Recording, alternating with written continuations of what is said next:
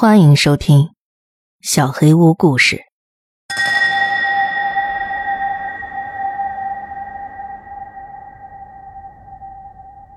我也不知道该说什么开场白了。我想过，要不要继续记录？我先回答一些问题吧。我没有疯，有人说我疯了，我很气愤。发生一些怪事儿，不代表我疯了。我不知道你们为什么觉得拥有一堆绰号很奇怪？难道不是每个人都有外号吗？我爸爸给我取了十几个不同的绰号，可能是因为我上一篇说自己是 Timmy，不是 Sam。不过这并不意味着我有什么多重人格，我只是有很多名字。我爸爸总说，要是你有很多名字，你就可以决定那天你要当谁。关于我爸爸。我也不太清楚，他死于一场爆炸。一家超市里的保险丝松了，或者别的什么原因，造成了一场大爆炸。整个商场，还有门口的停车场上的汽车，全都炸飞了。五十三人死亡，近一百人受伤。我爸爸当时靠近爆炸中心区域，他们清理现场的时候。爸爸什么都没留下。提起这件事儿很痛苦，我不想看到你们臆测这件事。人们为爆炸中丧生的人举行了集体葬礼，市长也到场了，所有人都在哭。我爸爸没什么能下葬的了，我只是给他买了块墓碑。那是我这一生中最糟糕的日子。话说回上次，听了那盘带子之后，我基本确定了爸爸不是警察。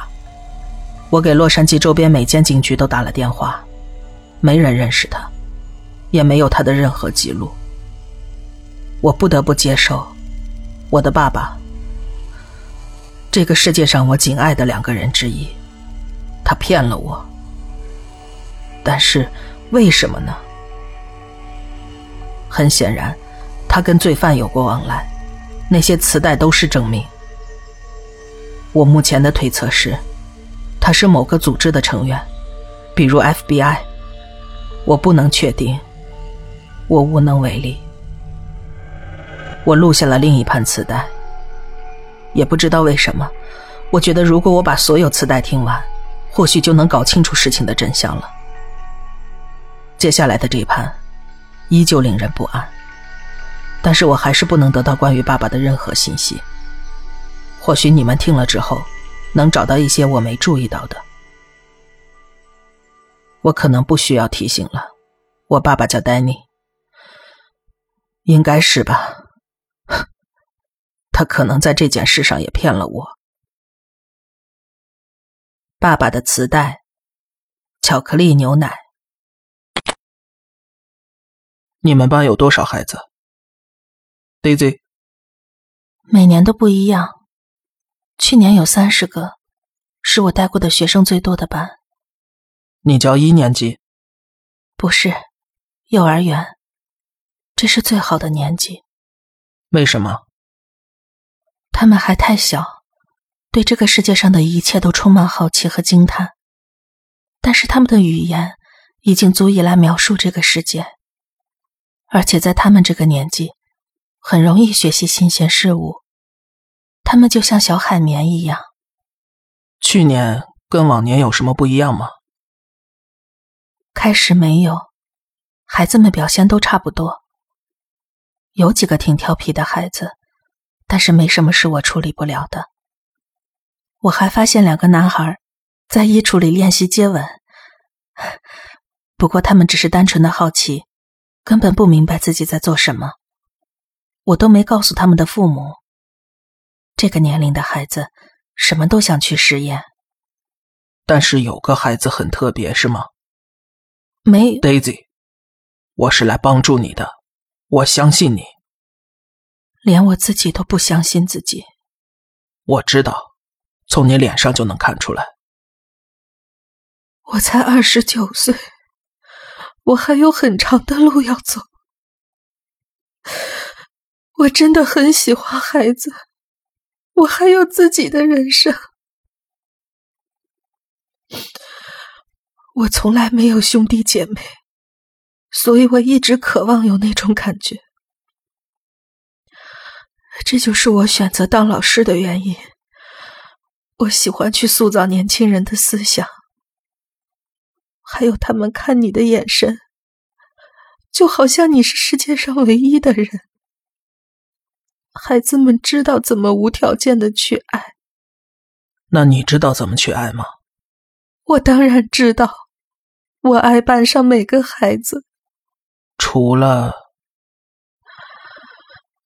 除了 Derek。跟我说说，Derek。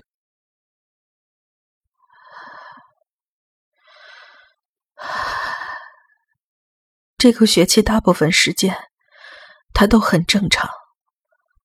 他比其他孩子个子小一些，但是没有人取笑他。他的头发是棕色的，有几颗雀斑。他看上去非常普通。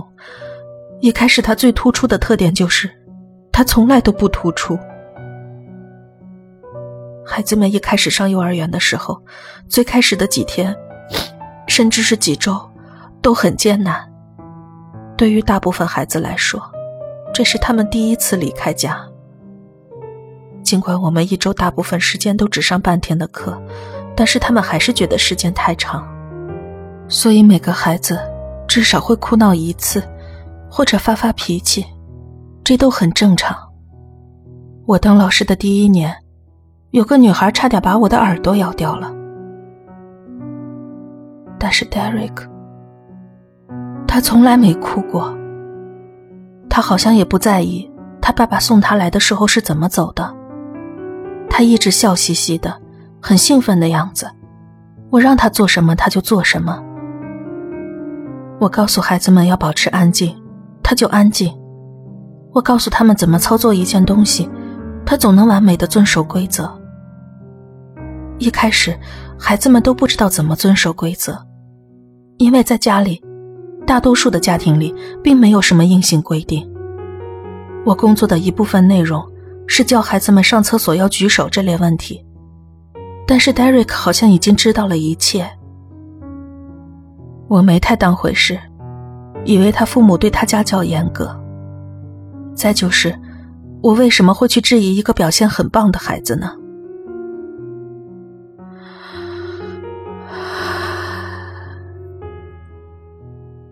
是后来一切都变了，其他的孩子已经慢慢的学会了规矩，开始习惯他们的日常生活。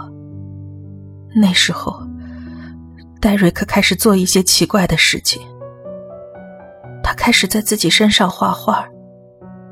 其实这也很正常，但是他画的是刀伤的具体细节。他会画一条很粗的线，让红色的血喷涌而出。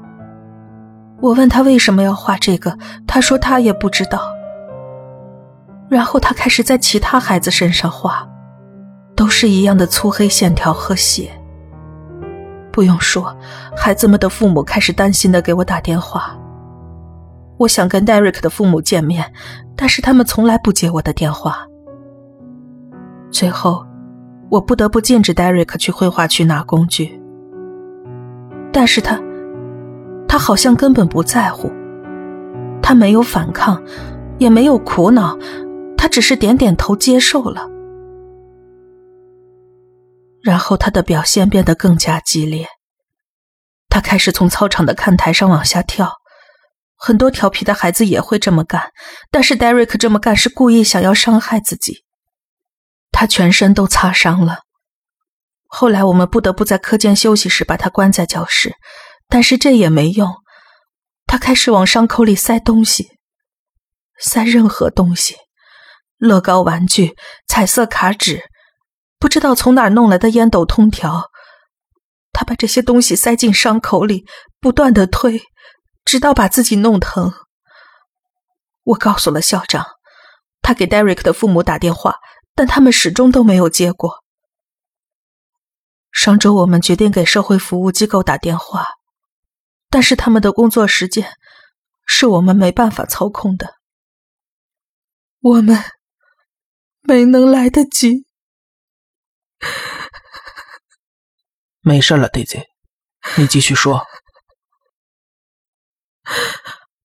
早饭时间，孩子们都在自助餐厅。幼儿园吃早饭的时间很早，所以只有我跟我的孩子们。我们正在取餐，我不可能一直盯着每个人。然后戴瑞克站到了桌子上，我看到他了，让他下来。然后他就一直盯着我的眼睛，他的眼神，那不是一个孩子的眼神。那是邪恶的。他面带微笑，手里拿着巧克力牛奶盒里的吸管。告诉我发生了什么，这很重要。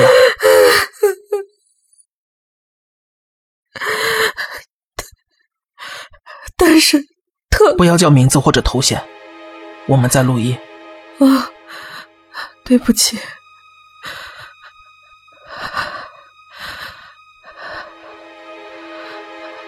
他还在看着我笑的时候，把手举到空中，开始用吸管刺他面前的区域，但是那里什么都没有。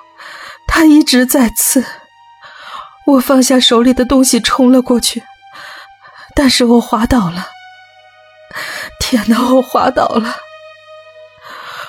我意识到，其他孩子，他们也在做相同的动作。他们也在刺，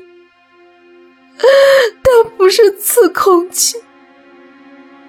他们拿着塑料餐刀互相刺，他们刺的部位都是相同的：眼睛、脖子还有胸口。那些塑料餐刀很小，但是他们的动作太剧烈。还是造成了很大的伤害，到处都是血。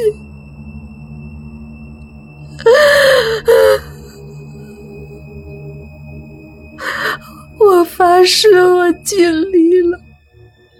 我大声尖叫，喊人帮忙，但是好像没人听到我的声音。我去抢孩子们手里的武器，但是我拿走菜刀。他们就开始用手指去戳伤口，我没办法同时控制三十个孩子。戴瑞克还站在桌子上，手臂前后摆动，在空中刺来刺去。最后，我朝他冲了过去，把他从桌子上抓了下来。我们倒在了地上。他压到了我身上，他伤到你了吗？没有，但是他的表情从微笑变成了皱眉，他闭上了眼睛，他的身子瘫软了，我才意识到他死了。我环顾四周。他们都死了，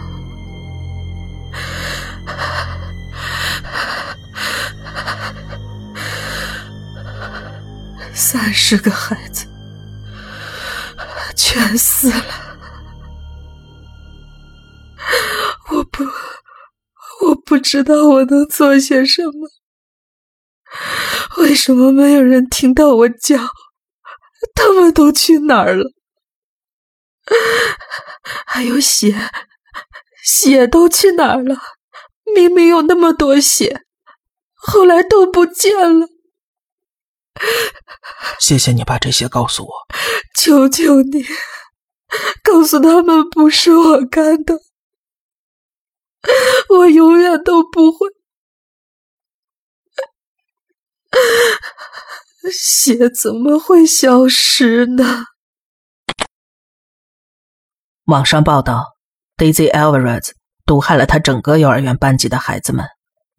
他把毒药放进了他们的巧克力牛奶里。警察发现他时，孩子们的尸体堆在他身上，他哭着发着抖。没有犯罪动机，也没有迹象表明他精神有问题。一共二十九名儿童死亡，他班上没有孩子叫 Derek。所有这些案子，他们不是普通犯罪，我也不知道是怎么回事。我的朋友布瑞告诉我，别管他了，别再查了。我觉得他就是不想让我看到我搞不懂的事情。但是，我需要答案。